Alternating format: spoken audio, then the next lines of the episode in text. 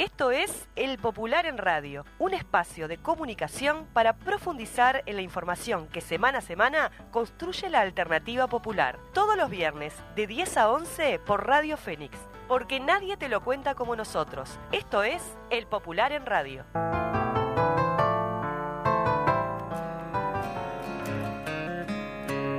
He cantado tanta muerte y muertos de mi costado. Y a manera de inventario. 300 Muy pero muy buenos días, bienvenidos a todos y todas a una nueva audición de El Popular en Radio. ¿Cómo le va, doña Victoria? Aquí, muy bien, doña Paola. ¿Y usted? Bien, me ¿Ya encanta. que estamos con el usted? Ay, a mí me encanta el usted, la gente no le gusta mucho, pero a mí me gusta. Bueno, tenemos un programa muy cargadito, así que vamos a arrancar ya de entrada con, con- con la editorial, así ya podemos después seguir de largo. ¿Vamos, Fede? Editorial. Un acto, un compromiso. Este sábado el Partido Comunista del Uruguay realizará su acto central por el 103 aniversario. Lo hará con una consigna clara. Toma partido por la esperanza. Un año para construir la victoria popular. El acto no es un acontecimiento aislado, es parte de una campaña política por el 103 aniversario que comenzó el 21 de septiembre. Un mes entero de diálogo político, de asambleas abiertas, de pintadas, de acciones en las redes sociales, de repartir volantes. Un mes entero de actividades políticas en todo el país. Ya se han realizado decenas de actos y asambleas y otras seguirán luego del sábado. En definitiva, una campaña política de un mes, de movilización, de diálogo, de construcción política y organizativa, de fortalecer las herramientas populares, sociales y políticas y dentro de ellas fortalecer al PSU. Para las y los comunistas, el fortalecimiento del Partido Comunista es un aporte fundamental para resolver a favor del pueblo las contradicciones planteadas en la sociedad. Es una contribución para desarrollar las luchas por las reivindicaciones inmediatas de nuestro pueblo, pero también para construir la perspectiva de emancipación social. Con la unidad política y social del pueblo, dicho de otra forma, con el fortalecimiento del bloque histórico, político y social, democrático y radical de los cambios como un elemento central. El Partido Comunista de Uruguay llega a este acto luego de esa campaña política de un mes con presencia militante en todas las luchas que se libran para enfrentar el modelo de desigualdad que implementan las clases dominantes, con un rol fundamental del gobierno de la coalición de derecha, que es su expresión y representación política. En el Uruguay se enfrentan dos proyectos de país. Fortalecer en el hoy las fuerzas sociales y políticas que le den materialidad transformadora y proyección hacia el futuro, perspectiva al proyecto popular, es la tarea central. Parte de esa pelea es la denuncia de las graves consecuencias sociales de ajuste neoliberal que lleva adelante el gobierno de derecha, el incremento de la desigualdad, el crecimiento de la pobreza infantil, el hambre que enfrentan como un problema diario miles de uruguayas y uruguayos, la caída de los salarios y las jubilaciones, la entrega de la soberanía, la inseguridad pública, una rendición de cuentas que no da respuestas a ninguna de las urgencias reales de nuestro pueblo. Denunciar y reclamar responsabilidades por los escándalos de corrupción que un día sí y otro también desafían la capacidad de asombro. También es parte de la construcción unitaria y de miles del programa alternativo, del programa para cambiar. Ya se realizó la primera instancia del Congreso del Pueblo, donde se reflejaron los planteos de las organizaciones sociales. Está en marcha la discusión en los comités de base de las bases programáticas del Frente Amplio, que resumirá en el Congreso de diciembre. Integra esa lucha la definición de las candidaturas para las elecciones del 2024, para lo que el Partido Comunista de Uruguay ya definió su apoyo a Carolina Cose, aunque la campaña, como se ha afirmado y repetido, debe comenzar luego del Congreso del Frente Amplio y de la aprobación de su programa. Por supuesto que es parte de esa lucha y de esa perspectiva el compromiso por lograr las firmas necesarias para habilitar el plebiscito contra la reforma jubilatoria del gobierno de derecha, regresiva, parte central del ajuste neoliberal que carga el costo sobre las y los trabajadores y los jubilados, hace que tengamos que trabajar más años para cobrar menos jubilación y solo beneficia a la SAFAP y el capital financiero. Y también el compromiso antiimperialista, la solidaridad con la lucha de los pueblos hermanos y hoy, muy especialmente, el llamado a un alto el fuego en Palestina, el fin de la agresión y los bombardeos y construir caminos de paz. Esos son algunos de los nudos políticos de la militancia de las y los comunistas. en este año, en todos estos 103 años, cuya peripecia hemos reflejado en el editorial de nuestra edición 650. Es esa historia heroica que resume los sueños, el compromiso, la militancia, la conciencia y la organización de miles de uruguayas y uruguayos durante más de un siglo, su expresión en el presente y su proyección hacia el futuro que vivirá un momento de síntesis este sábado en la Plaza Primero de Mayo. Es desde esa historia que queda hecha la convocatoria, la mano tendida a todas y todos los militantes populares, a las y los compañeros frente amplistas, a tomar partido por la esperanza, a construir la victoria popular. Nos encontramos el sábado para festejar, para convocar a la esperanza y para comprometernos a militarla. Tiranos y dictadores doctores de la picana. Derechos humanos. Hace unos pocos días se anunció el Premio Nobel de Economía 2023, el cual fue para la economista estadounidense Claudia Goldin, por sus estudios sobre la brecha de género en el mercado laboral, convirtiéndose así en la tercera mujer en obtener el galardón, pero la primera en hacerlo de forma individual. Este reconocimiento a la economista Golding y su impacto mediático permiten visibilizar y potenciar el debate acerca de la desigualdad de género y la brecha salarial. Compartimos ahora un pequeño informe de la cadena nativa de Perú que profundiza, en la palabra del historiador peruano José Ragas, en los contenidos de la investigación de la economista. Claudia Golding, una figura visionaria en el mundo de la economía, ha dejado una huella imborrable en la comprensión de la dinámica laboral de las mujeres y la persistente brecha salarial entre géneros.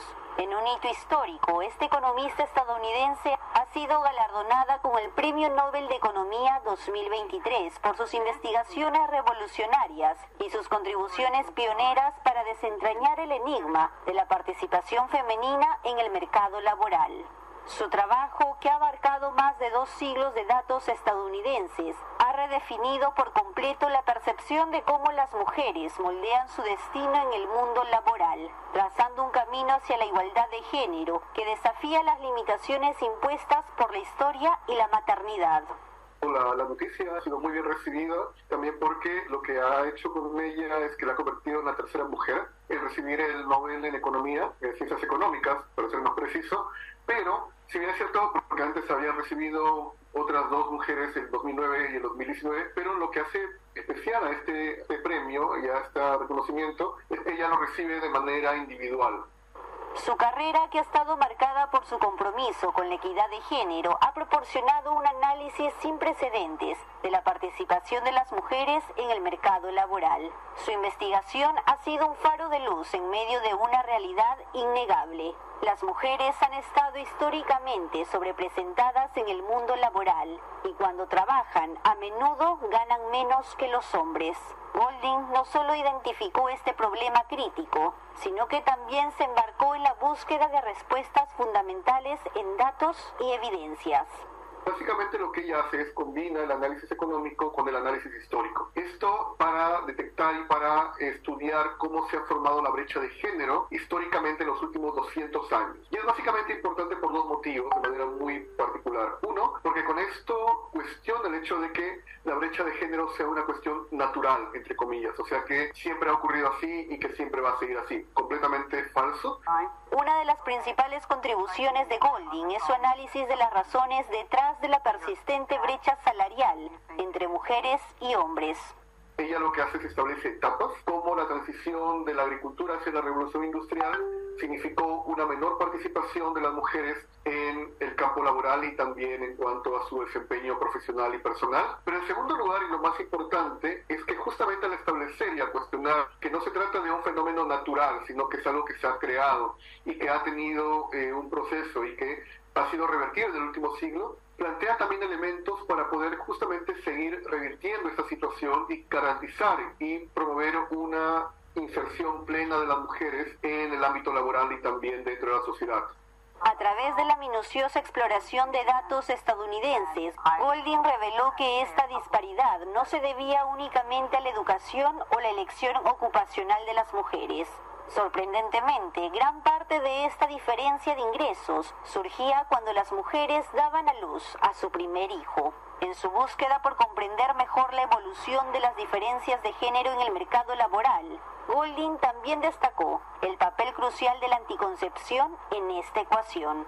Uno de los elementos importantes que plantea ella es de cómo la maternidad, sobre todo el primer hijo, se convierte eh, para las mujeres en un factor que les obliga a veces a tomar decisiones, ¿no? O proseguir con sus planes que tenían a nivel académico, personal o laboral, o en todo caso dedicarse y confinarse a la maternidad y con ello, eh, digamos, posponer o incluso cancelar los planes que tenían, ¿no? Lo que científicos en los métodos de planificación justamente es dar la oportunidad de poder llevar a una suerte de balance ese tipo de, eh, digamos, de proyectos que tenían y que antes no podían darse de una manera tan, eh, tan flexible. Su investigación demostró de manera convincente que el acceso a la píldora anticonceptiva desempeñó un papel esencial en acelerar los cambios en el mercado laboral, al brindar a las mujeres nuevas oportunidades para planificar sus vidas profesionales y familiares. El reconocimiento de Claudia Golding con el Premio Nobel de Economía no solo celebra sus logros excepcionales en el campo de la economía, sino que también resalta la importancia de comprender y abordar la desigualdad de género en el mercado laboral. Su trabajo ha demostrado que las decisiones educativas, las políticas de salud y la igualdad de oportunidades son cuestiones interconectadas que deben ser abordadas de manera integral. Claudia Goldin se suma a la lista de destacados economistas que han sido galardonados con el Nobel de Economía y su trabajo influirá en las políticas y las discusiones relacionadas con la igualdad de género en el mercado laboral a nivel mundial. Su legado será recordado como un faro de esperanza en la búsqueda de un mundo donde hombres y mujeres tengan igualdad de oportunidades en el ámbito laboral y más allá. Un mejor futuro es posible. Kimberly Barrantes, Nativa, nos conecta. Por su parte, en nuestro país, la bancada 1001 realizó una actividad sobre trabajo no remunerado con académicas, militantes feministas y militantes sindicales. Vamos a escuchar ahora una eh, síntesis de qué fue lo que ocurrió allí de la voz de mm, la diputada Micaela Melgar, organizadora justamente de, de este evento. Bueno, les cuento que la bancada 1001 tomó el tema del trabajo no remunerado como una de sus prioridades legislativas. Y para eso estamos organizando una serie de encuentros, charlas, conversatorios entre todos y todas quienes eh, necesitamos pensar y articular sobre el tema para hacer una legislación potente y que responda realmente a las necesidades, a las necesidades de, particularmente de las mujeres que son quienes generan eh, muchísimas horas de trabajo no remunerado, especialmente por las tareas domésticas y que eso impacta directamente en la vida de las familias, en la vida de las mujeres, en la vida de las infancias, en las posibilidades de los ingresos de las mujeres, eh, es un problema de justicia social y por eso lo estamos planteando y por eso es que la central sindical lo planteó en el primero de mayo de este año y bueno, quisimos tomar el guante y también eh, hacer las cosas desde una perspectiva de clase y una perspectiva que eh, responda a las necesidades también de quienes están organizando a otras mujeres y quienes eh, están pensando también sobre estos problemas. Por eso hicimos un encuentro, un conversatorio que trajo a mujeres del ámbito académico, eh, que trabajan el tema específicamente de los cuidados, el tema específicamente de la economía feminista, del trabajo no remunerado eh, y sus formas de medición y de identificación y también en la misma mesa pusimos la voz del movimiento sindical y la voz de las organizaciones sociales, feministas y organizaciones populares. Y lo que nosotros intentamos generar fue un espacio de escucha desde la, eh, desde la política. Porque, en primer lugar, el objetivo que tenía este encuentro era eh, llegar a un acuerdo, que, que bueno, obviamente es un primer paso, ¿no? De eh, cómo se mide el trabajo no remunerado y qué necesitamos hacer como Estado para mejorar la eh, primero saber que existe el trabajo no, eh, remunerado, cómo cómo definirlo como Estado y cómo medirlo, cómo este, saber en concreto cuánta plata y cuántos recursos y cuánto impacta en la economía y en la vida de la gente el trabajo no remunerado. Eso es un primer paso para una política de igualdad. Por eso es que nosotros decidimos tener este primer encuentro que eh, la idea era conversar sobre justamente los conceptos de qué es y cómo se mide el trabajo no remunerado. Con el objetivo siguiente, con el objetivo de tener un segundo encuentro y un tercer encuentro que avance hacia la eh, recuperación de lo perdido la restitución de ese trabajo no remunerado o la valorización de ese trabajo no remunerado. O sea, cómo hacemos para devolverle a las mujeres, a la gente, eh, todo ese tiempo y que la carga del trabajo, de las actividades de cuidado, del trabajo doméstico, de las actividades de cuidado, se vaya de a poco eh, distribuyendo de forma más igualitaria. Ese es el objetivo final, por eso decimos que es una política de igualdad y es una política que tiene que estar bien pensada y que tiene que generar desde su base los acuerdos con, eh, primero, quienes viven eh, esta realidad, que son las mujeres trabajadoras, y eh, después quienes han estudiado hace muchísimos años este tema, que es este, las, el movimiento feminista y las mujeres también de la academia que vienen aportando en este sentido. Bueno, fue eso, fue un conversatorio entre compañeras y, este, compañeros. Eh, quisimos hacerlo también adentro del Palacio porque nos parece que, que es importante eh, que estos espacios también tengan la legitimidad este, que tienen que tener. O sea, para hacer una ley que, que, represente los intereses o que trate por lo menos de representar los intereses de quienes queremos representarlos, me parece que tienen que estar los protagonistas eh, en la mesa.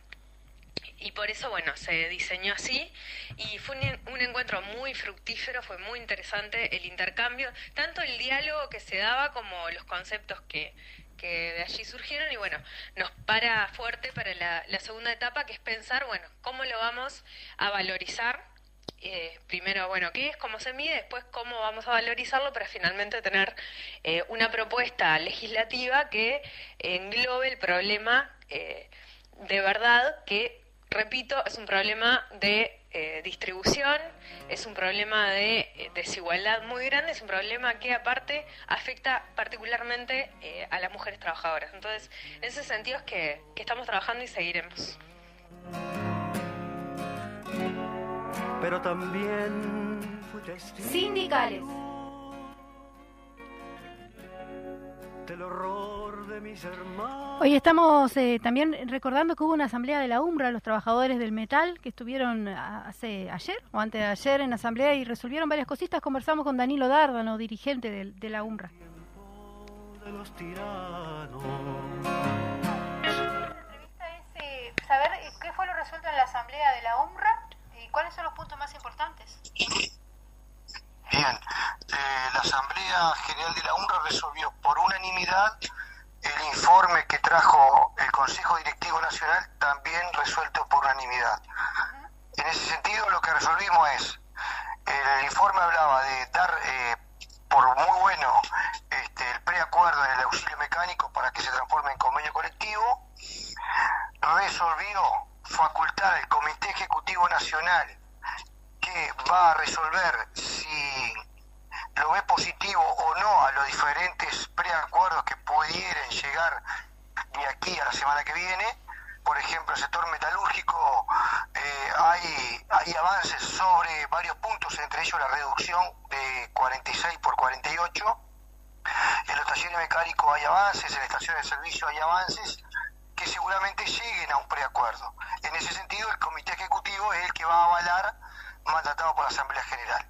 Y también la Asamblea resolvió que en aquellos lugares donde fue más dura la negociación y no hay avances, por ejemplo, en el sector del plástico y el sector electrónica, profundizar las medidas coordinadas con el Ejecutivo y la Dirección Nacional. Serán medidas que van de paros perlados, paros territoriales, pueden ser con ocupaciones e incluso no se descarta en el menú ir a una huelga general en esos sectores acompañados por el resto a nivel solidario, de apoyo organizativo, financiero, este, etcétera, etcétera, del resto de las ramas que corresponden a nuestros sindicatos.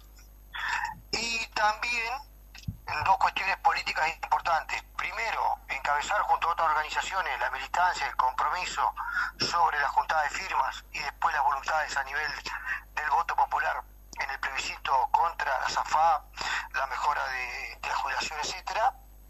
Y también este, la Asamblea acompañó un planteo crítico sobre la matanza que está haciendo el Estado de Israel al pueblo palestino. No compartimos el terrorismo de ninguna parte, tampoco de jamás, pero eso no significa avalar o estar de acuerdo con la matanza que viene haciendo Israel, además de Israel, encubierto e impulsado también por el imperialismo norteamericano, sobre el pueblo palestino. Más o menos por ahí fueron lo- lo- los planteos y lo que resolvió nuestra Asamblea General. ¿Han hecho alguna evaluación sobre la situación de la industria nacional en estos momentos eh, con- relación al último Bien, informe? bien. Sí, ahí tenemos, tenemos una realidad muy compleja y que seguramente inclusive la semana que viene podamos hacer una conferencia de prensa porque sucedió lo siguiente. Uno de los pocos acuerdos en el grupo madre, en el grupo 8, de cuatro o cinco planteos que hicimos, el, uno- el único que hubo acuerdo tripartito, o sea, el Ministerio de Trabajo, las cámaras empresariales y el sindicato, acordamos eh, la creación de un ámbito que elabore política industrial. Porque, a ver, podemos hacer mucho discurso, pero hay situaciones, hay sectores o subsectores de nuestra de nuestras industrias que están complicados, Sí. no de ahora, de varios años. Entonces, era fundamental armar este ámbito. El Ministerio de Trabajo invitó dos reuniones seguidas al Ministerio de Economía y al Ministerio de Industria y lamentablemente no aparecieron. Ni siquiera dijeron por qué no iban, no aparecieron.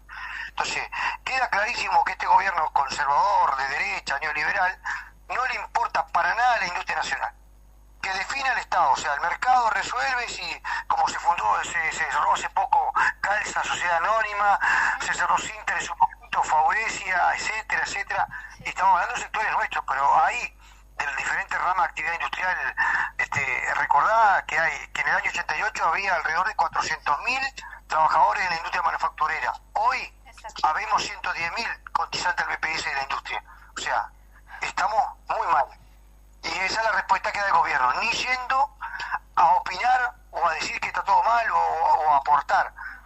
Reitero, acá hay que dejar aparte y saludar la postura del Ministerio de Trabajo que estuvo de acuerdo a impulsar junto a los actores sociales ese ámbito de política industrial. No hay ninguna política industrial de, parte de este gobierno, más tomando en cuenta los últimos datos que son inferiores al 2019 todavía. Bueno, eh, Victoria, en realidad sí, una- cuando no hay política, hay una política que define el Estado. Eh, hemos ido a hablar con, con diferentes actores del, del gobierno este, y siempre te dicen, no, no estamos de acuerdo con los subsidios, con esto y con lo otro. Ahora, depende de quién, porque cuando vienen las grandes inversiones extranjeras directas, se le brinda a nivel municipal y a nivel general del gobierno, los diferentes gobiernos, pero este también y más, cualquier tipo de beneficios. A ver, el puerto de, de, de, de- de Montevideo, ¿no? A Cantón así, todos los beneficios que le vienen dando. Y resulta que después a las pymes o a las mm, pe- pequeña o mediana empresa no se le da la bolilla, o sea, no se cuida la industria nacional y la mano de obra nacional. Entonces, realmente a los poderosos más beneficios le dan. En vez de apalancar a la industria nacional, no, se la está dejando morir este, lentamente, pero eh, en 10 años no quedaría industria. Entonces, realmente nosotros hemos venido elaborando propuestas al Congreso del Pueblo, como Confederación de Sindicatos Industriales y como sindicato, hablamos de la banca de desarrollo, hablamos de un fondo social que permita la transición de un país, o sea, que permita a la gente, cuando queda sin laburo, se vaya preparando a la industria que debería venir y no estamos hablando de un ingreso de 10 mil pesos, estamos hablando de un, de un salario, de un ingreso digno que le permita a esa compañera o compañero hacer la transición y a su vez el- la banca de desarrollo para bancar a la industria pequeña que haga la inversión en tecnología, en organización del trabajo, lo, necesario. Y que a, a su vez también las empresas públicas, que son empresas fundamentales para nuestro país y serían el factor de desarrollo principal, sean tomadas como eso, como locomotora de desarrollo, en vez de quererlas privatizar o desguazar de a poquito, como lo está haciendo este gobierno. Bueno, Danilo Darrano, muchísimas gracias por hablar con, con el Popular, estamos en contacto. Dale, Victoria, un abrazo grande. Un abrazo. Tiranos y dictadores, doctores. Bueno, muy bien, teníamos entonces eh, dos temas vinculados con lo que tiene que ver con el trabajo. En primer lugar, eh, el trabajo no remunerado con, con este premio Nobel y con esta actividad de la bancada 1001. Y por otro lado, la situación justamente de la industria eh, a través de la voz de- del compañero de la, de la Es más, UNRWA. eh, también para el semanario, ya que estamos hablando del semanario, Claro. eh, conversamos también con los compañeros de la industria láctea, que tuvieron una movilización muy interesante eh, el miércoles, donde se atravesaron todo desde allá, desde Conaprole hasta la Torre Ejecutiva, justo en reclamo también de temas eh, por la industria, que es lo que menos se le ha dado bola en este país. Exactamente. Y, y también que los lácteos hace un montón que vienen. eh, nosotros lo hemos seguido en la izquierda late el corazón este, y, y vienen sistemáticamente teniendo dificultades, cuestiones con la planta. El otro día también en la izquierda hablábamos de los dos frigoríficos de una empresa china que eh, los tienen ascua y que no saben si van a poder, este, salió también en el Popular Web, Sí. este, si van a poder continuar o no. Son 700 familias. O sea, la extranjerización de nuestra industria. Exactamente. Bueno, y ahí hay un montón de elementos de, de esto, ¿no? Que da muestra de esto que decía el compañero Sí. recién de, del poco interés que tiene el gobierno en la in- en el desarrollo de la industria nacional, que necesariamente es motor de, de- de- Y además da trabajo, Creación, claro, trabajo de, creación. mucha calidad. Exactamente. Y, y contame, Victoria, ya que estamos, ¿qué otras temitas tenemos en el, en el popular? Hoy no trajiste el, Eh. el apunte, pero seguro te acordás porque lo estuviste armando hasta ayer. Bueno, ¿no? ni- sin, sin más, el- la etapa central obviamente es el acto de los 103 aniversario de mañana, Sí. que se va a realizar mañana en la Plaza Primero de Mayo, donde están todos invitados. Ahí donde tuvimos una entrevista a Guillermo Regerman, secretario de organización del Partido Comunista. Que la vamos a tener acá en la radio en la segunda, en la segunda parte. parte. Y también tuvimos una, bueno, la- lo, lo que viene pasando entre Palestina e Israel, sin, sin lugar a dudas, en los bombardeos a Gaza. También hay dos notas sobre ese tema, la visita de Biden a Israel apoyando a su amigo hermano Netanyahu. Qué raro. Nunca No me lo hubiese imaginado. Yo Nunca tampoco. se me hubiese cruzado por la mente. En cosa- absoluto, no sé Sí, cómo sí. pasan esas cosas. Es insólito, ¿no? Cómo se alinea la, la- la- la- Nunca me lo hubiese los frentes Estoy ahí. tan sorpresa Mm. como todos ustedes. Como pasó además en las Naciones Unidas, ¿no? Que tampoco votaron lo que propuso Pra- Brasil de hacer un pasaje humanitario hacia Gaza. Igual Terrible. ese organismo está complicado, ¿no? Porque Hace todos votaron tiempo. para limitarlo, pero está- hay cinco países, que cinco, tienen ¿no? veto. Que tienen veto, entonces como Estados Unidos votó en contra, no salió la Y qué resolución. casualidad son los más poderosos del mundo los que tienen veto. Y lo que se estaba votando era tener un pasaje humanitario para que la gente pueda irse. Llevarle medicamentos, llevarle llevarles medicamento, agua, claro. nada del otro mundo, o Bueno, sea, a eso le dijo que no básico. Estados Unidos, que fue- después fue a visitar Israel. Exacto. Y así estamos, eh, también tenemos una nota de informe de economía sobre la industria, justo hablando Justamente. del tema de este, hecha por, por Bruno Giometti, que está muy interesante allí. Tenemos también eh, una entrevista que la realizamos la semana pasada acá en el Popular Radio Andrea Tuana, que está muy buena sobre el tema de la explotación sexual Sí. infantil.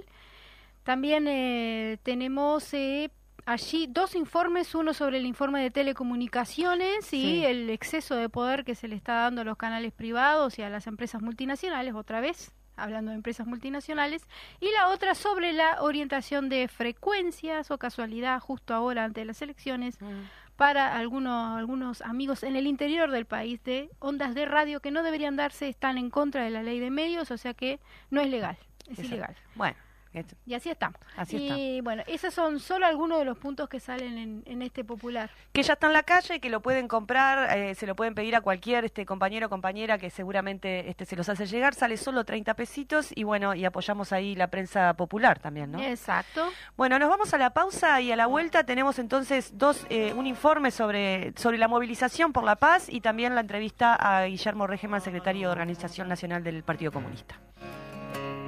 Expuse los desamores.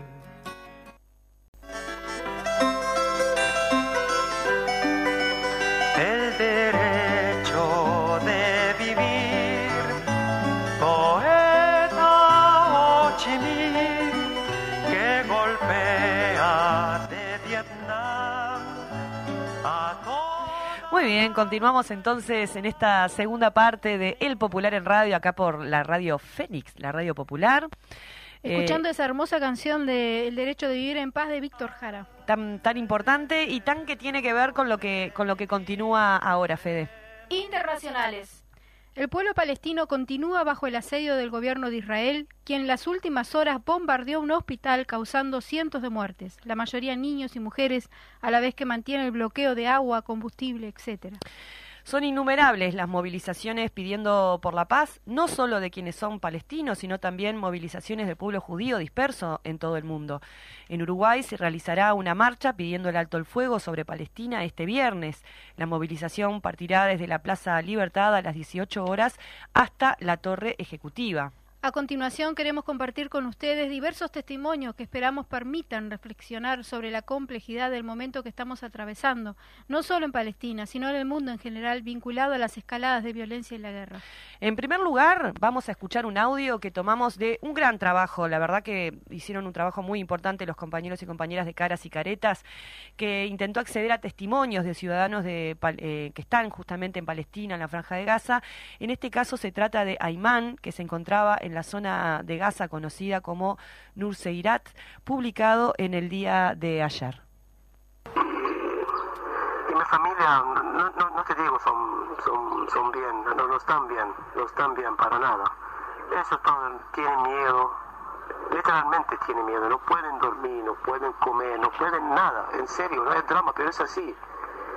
Y no hay agua, ningún, ningún gota de agua y luz y remedio, te juro, te juro, nada, cero. Y los niños siempre lloran. Y la verdad, y últimamente pasó un, los israelíes bombardeó un, un hospital que, que está fundado de, de, sí, de una organización católica, imagínate. Entonces me parece el, el, problema, el problema no es solo con, los luchadores, con los, digo, musulmanes, el movimiento islámico, eso para, para lucha, para la resistencia. No, fíjate, eh, los israelíes, el ejército israelí tiene problemas con todos los civiles, con todos los luchadores, con todos los bebés, con todo el mundo tiene problemas. No sé qué quieren. En serio, recién de 100 mil personas se murieron, se, se, sí, se mataron. Y, en este edificio, viste, el, hospital, hay más, dicen, más, por lo menos, por lo menos, hay más 500 abajo. Es, es terrible, terrible, terrible. Y, y además, la verdad, si ellos tienen problemas, como dicen siempre, que tenemos problemas con eh, los, luchadores, no sé qué, los militantes, bueno, andan, andan, matan entre ustedes y, y listo. ¿Qué, ¿Qué, culpa tienen los, los civiles? ¿En serio? Bueno, queremos eh, mencionar, que lo mencionaba también allí en la nota de Caras y Caretas, que eh, esa fue como la última comunicación que se pudo hacer con Aymán. En este momento él tiene familia acá en Uruguay, no, no, no ha habido más comunicación, es una situación sumamente extrema y, compleja la que se está viviendo allí. Bueno, vamos a continuar ahora con, con otro, otra parte, digamos, de esto de, de los testimonios y de las movilizaciones. Compartimos ahora una entrevista a Sergio Osievich de la Brigada de Pascua, que articuló una pintada para este 21 de octubre desde las 8 de la mañana en la que participarán representantes de organizaciones armenias, palestinas y judías. Estamos en comunicación con Sergio Osievich, integrante de la brigada Andrés Di Pascua, que seguramente muchos y muchas conocen el trabajo de la, de la brigada. Eh, en particular, este 21 de octubre van a estar desde las 8 de la mañana pintando un mural por la paz en Avenida Italia y propio, un muro clásico que hace la brigada. Y queríamos, bueno, conocer un poco eh, por qué este muro es un muro por la paz, cómo lo vienen trabajando, cuáles son las expectativas. Bienvenido, Sergio. Muchas gracias, Paola, muchas gracias por esta oportunidad. Y 21 de 21 de, octubre, el muro, el mural va a ser en Avenida de Propios. Sí. Y Avenida de Propios lo consideramos nosotros de los muros más, pero más este, visibles que tiene Montevideo. Eh, y hemos logrado, de alguna manera hemos logrado que a la brigada se le respete. No somos dueños para nada de ese muro, ese muro aparte es privado, los dueños son un, un negocio de, de, venta y compra de autos que hay ahí, pero como que se ha dado, se ha dado el respeto hacia, hacia, hacia la Brigada de Pascua con los murales que hacemos, y fíjate que llevamos ya desde marzo con un mural en homenaje al, 8 de marzo, al Día de la Mujer, y este y el mural se ha respetado todos Fruto de los momentos que estamos viviendo, catastróficos, momentos de guerra, momentos de muerte, momentos donde eh, justamente eh, entendemos nosotros que la paz debe ser la palabra que debe primar, levantarse por la paz, pintar por la paz, luchar por la paz, hablar por la paz, hacer murales por la paz, hemos decidido tomar la decisión de hacer este mural el, sábado que viene. Eh, la, decisión es de la brigada Andrés de Pascua, una brigada de muralistas que como tú bien dices ya tenemos un, lugarcito ganado en, la sociedad uruguaya. Eh, somos un grupo de muralistas. Decir muralistas es un poco una palabra grande, artística. Somos un grupo que venimos de la década del 60, al 70, viejos jóvenes, jóvenes viejos, que en aquella época pintábamos, militábamos, luchábamos por los derechos de los jóvenes, luchábamos y estuvimos en la vanguardia de la lucha contra la dictadura y, quedamos amigos de toda la vida y bueno, y en algún momento hace unos años, cuatro o cinco años nos juntamos y dijimos, vamos a salir a pintar de vuelta. Esa fue la excusa. Bien. Eh, Sergio, hay una... Eh, claramente cuando hablamos de la paz y de los hechos que están pasando, sobresale la situación del, asedio que está viviendo en este momento el pueblo palestino por parte de, Israel, ¿no? A partir de, del ataque de, mm, eh, de Hamas que también este, tuvo su impacto en, la población civil de Israel. Pero eh, hay una cuestión particular a partir de esto que, hablábamos antes de la entrevista que tiene que ver con que en, este proyecto, por lo menos en este mural, están articulando armenios, palestinos y, también gente de la comunidad judía. ¿Cómo me podés comentar un poco de esa experiencia? Ahí está, porque la, historia de la Brigada de Pascua, de Andrés de Pascua, es nosotros pintamos con colectivos. O sea que la idea nuestra siempre es ser el segundo violín. El primer violín es el colectivo que trae un proyecto, que tiene una causa. Entonces pensamos, nosotros pensamos hacer morar por la paz, pero hacerlo en la Brigada de Papa no, no, no, no, no tenía sentido. Buscamos a compañeros que militan con colectivos palestinos, buscamos a compañeros que militan con el colectivo judío, buscamos, buscamos compañeros también armenios. ¿Por qué armenios? No? Porque uno se preguntaría, bueno, y los armenios están fuera, no, los armenios están dentro también del, del eh, de toda esta catástrofe porque están sufriendo también una guerra y matanzas. Entonces, bueno, buscamos y encontramos encontramos las ganas de sentarse en una mesa, lo logramos en el día de ayer, tuvimos una reunión donde participó Hugo Hugo Fernández eh, representando un colectivo palestino, participó este Gerardo representando a la Casa de Armenia, y Gabriel Slepak representando a Zitrovsky, y encontramos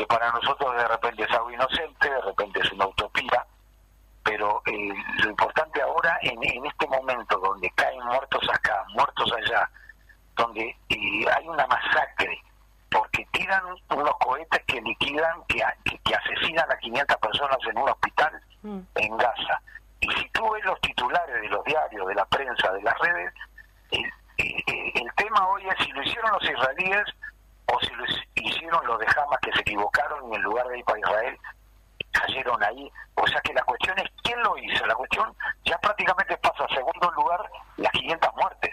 Sí. Entonces, este, estamos viviendo esa situación donde la vida humana parecería que ya no cuenta. Lo que cuenta es justamente esto, quién es el autor y, y por qué el cohete cayó donde tenía que donde cayó y por qué las fuerzas de seguridad de Israel no supieron que les iban a entrar por el lado de Gaza, o sea que en ese contexto la Brigada de Pajo aporta este granito de arena con una pintada mm. pacífica, central va a estar el tema de la paz, central va a estar el tema de no a la guerra, central va a estar el tema de sin guerra también se puede hacer política y políticamente lograr objetivos que no lo logran los cañones, ni las bombas, ni las masacres. Es un poquito romántico, pero funciona, por lo menos hemos juntado estos tres colectivos.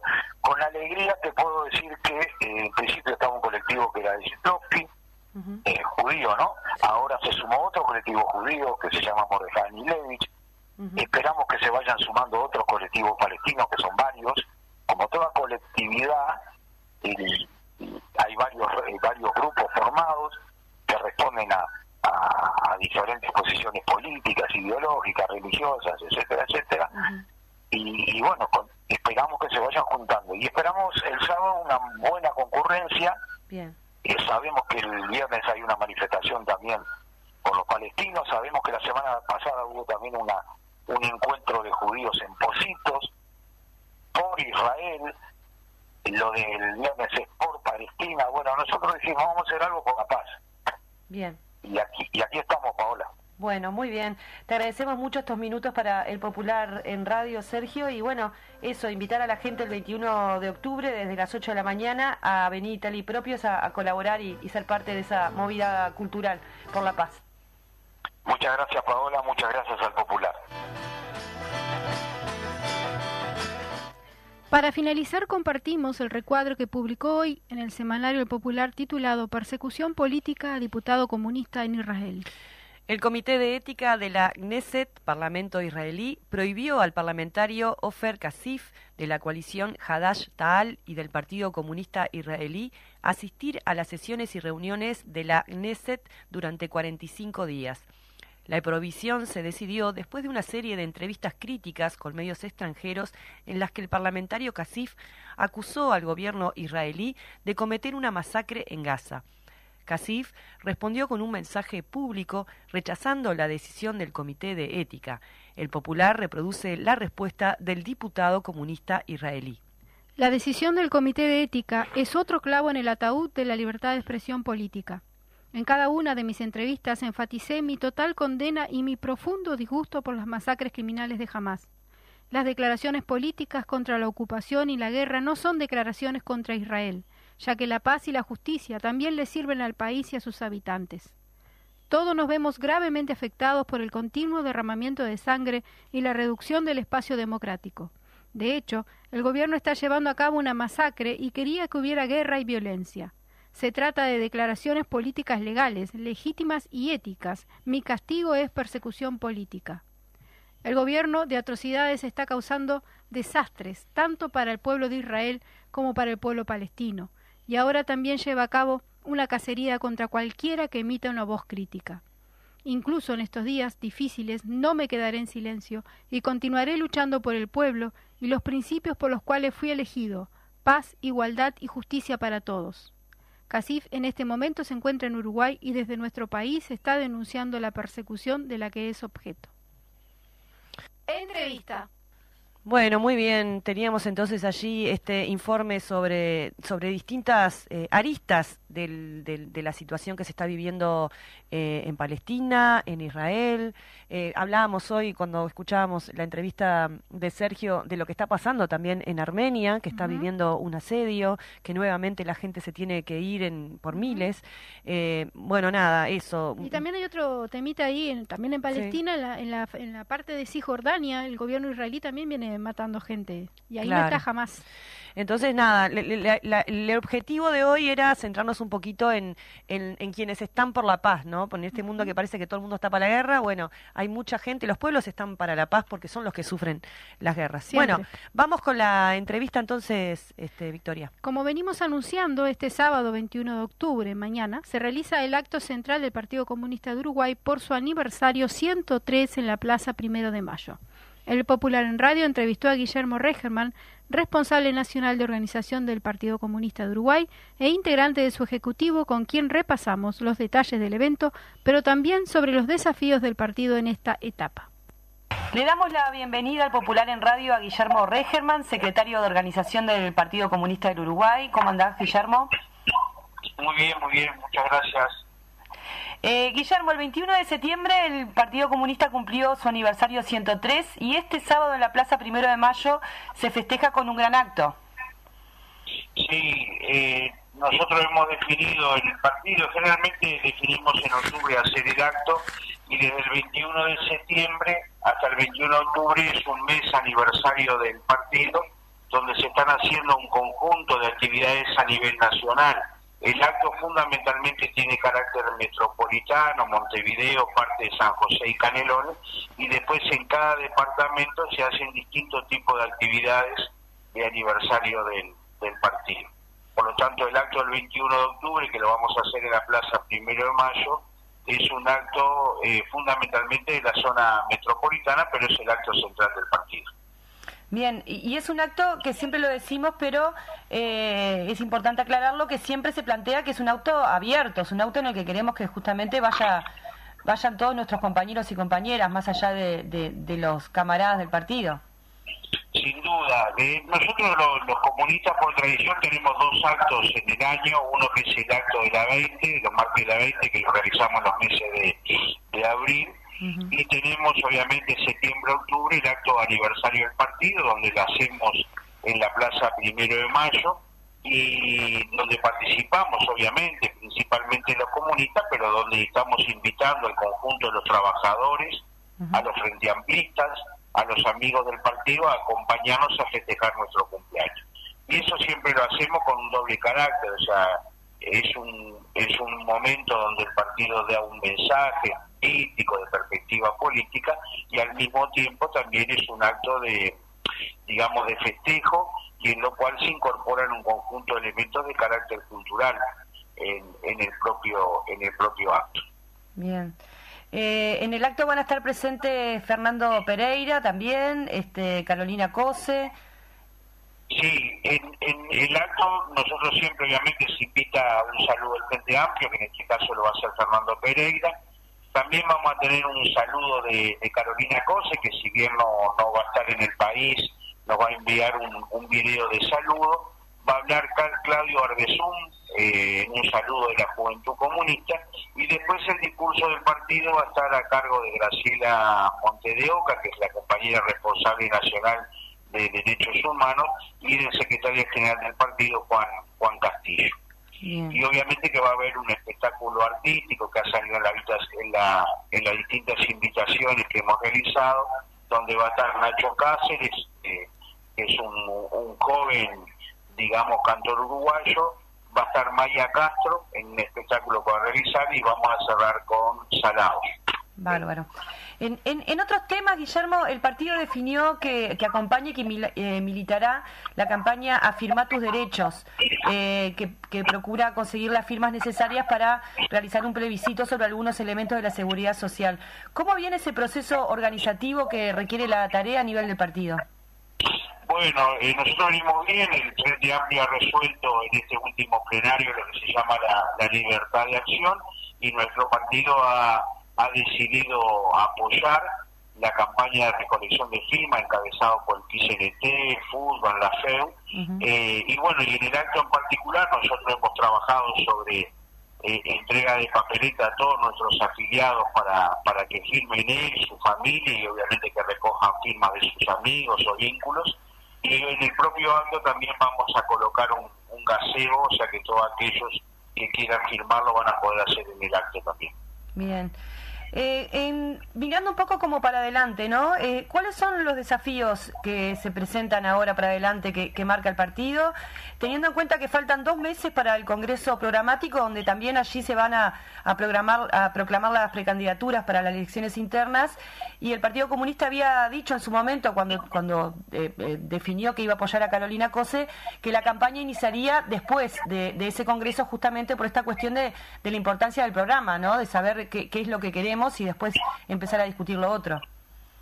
Sí, sin duda. Nosotros tenemos planteado que la campaña electoral de la internas de Frente Amplia arranque después del Congreso Programático del FA y mientras tanto, en el marco del desarrollo de las luchas populares, el tema de plebiscito por la juntada de firmas, consejo de salario, un conjunto de elementos reivindicativos, estamos trabajando intensamente con los compañeros Frente Amplistas en los comités de base en la elaboración del digamos, lo que va a ser el futuro programa de gobierno del Frente Amplio.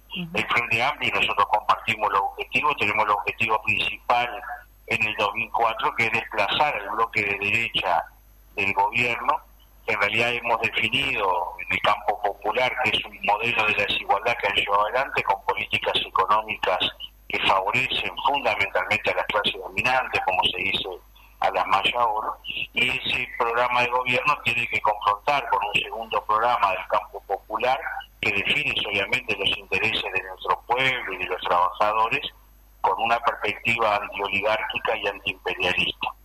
Por lo tanto, hay un gran desarrollo, sin duda, de la elaboración del programa, de construir correlaciones de fuerza que nos permitan conquistar el gobierno el año que viene y obviamente que llevar, sin duda, adelante el, el proyecto de país que plantea el, Frente Amplio, digamos, en contradicción con el, con el proyecto de derecho.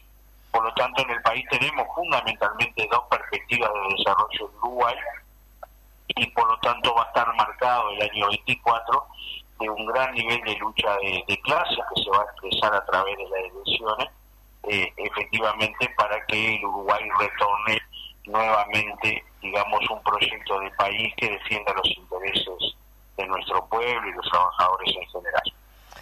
Guillermo, en, en, términos generales, ¿podrías decirme cuáles son los acentos que pone el partido en, en esta discusión programática?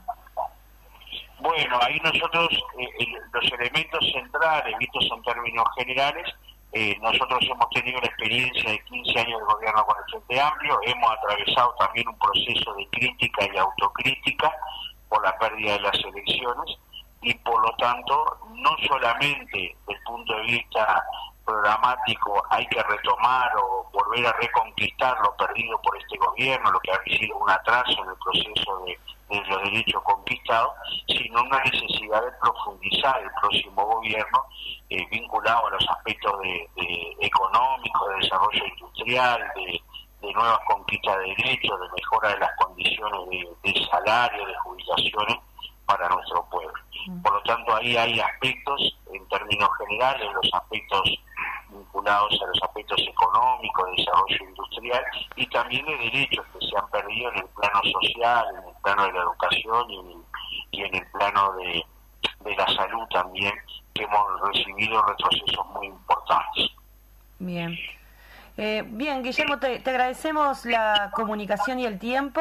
Reiteramos entonces la invitación para el 21, para este sábado 21 de septiembre, a las 5 de la tarde en la Plaza Primero de Mayo, para el acto aniversario del partido en su aniversario 103. Sí, eh, nosotros vamos a estar el sábado trabajando en la plaza. También decirte que estamos en un proceso de, campaña y de desarrollo de crecimiento de nuestro partido. Bien, eh, en, la medida de, de, desarrollar y de sacar la musculatura necesaria, sin duda, para contribuir al proyecto del, del Frente Amplio para, para el propio año que viene. Por lo tanto, nosotros también concebimos que el desarrollo de todo este proceso de carácter programático y, de conquista del gobierno tiene necesariamente incluido como parte de su desarrollo la necesidad de un desarrollo de, digamos, de un gran partido comunista, ¿no verdad? Inserto sin duda en las luchas populares, pero que puede incidir con su línea política y su acción en la mejora de las condiciones de nuestro pueblo. Ahí va, el partido que necesitamos, digamos. Exactamente, es un poco eso lo que nosotros planteamos y por lo tanto también en este marco de desarrollo programático nosotros nos parece muy importante incluir como un tema urgente o provisorio el engrandecimiento del Partido Comunista. Eh, que eso implica un crecimiento de su presencia en la vida nacional, de los postulados como estamos discutiendo programático, es un partido sin duda con una gran vocación unitaria, con una línea política eh, que ha sido muy útil en el desarrollo del campo popular y obviamente con una estructura organizativa de desarrollo del partido, obviamente sobre la base de nuestras concepciones limitas de organización, ¿no verdad? Y nosotros vemos al partido sin duda como una síntesis organizada de las mejores experiencias de lucha popular, ¿no verdad?, en, nuestro, en nuestro país. Por lo tanto, simultáneamente al desarrollo de las luchas, nosotros desarrollamos un proceso permanente de engrandecimiento y desarrollo del partido. En ese marco que se incluye también en, este, en esta etapa el, el, plan de crecimiento del partido, donde apostamos a que los mejores luchadoras y luchadoras de nuestro pueblo se incorporen al, al Partido Comunista, donde tengan sin duda un puesto, un puesto de lucha. Claro que sí. Bueno, muy bien, ahora sí, muchas gracias Guillermo por este ratito. Vale, muchas gracias a ustedes. Muy bien, entonces teníamos allí al compañero camarada Guillermo Regerman. Reiteramos entonces, toma partido por la esperanza, un año para construir la victoria popular. Acto central, sábado 21 de octubre, mañana a las 5 de la tarde en la Plaza Primero de Mayo.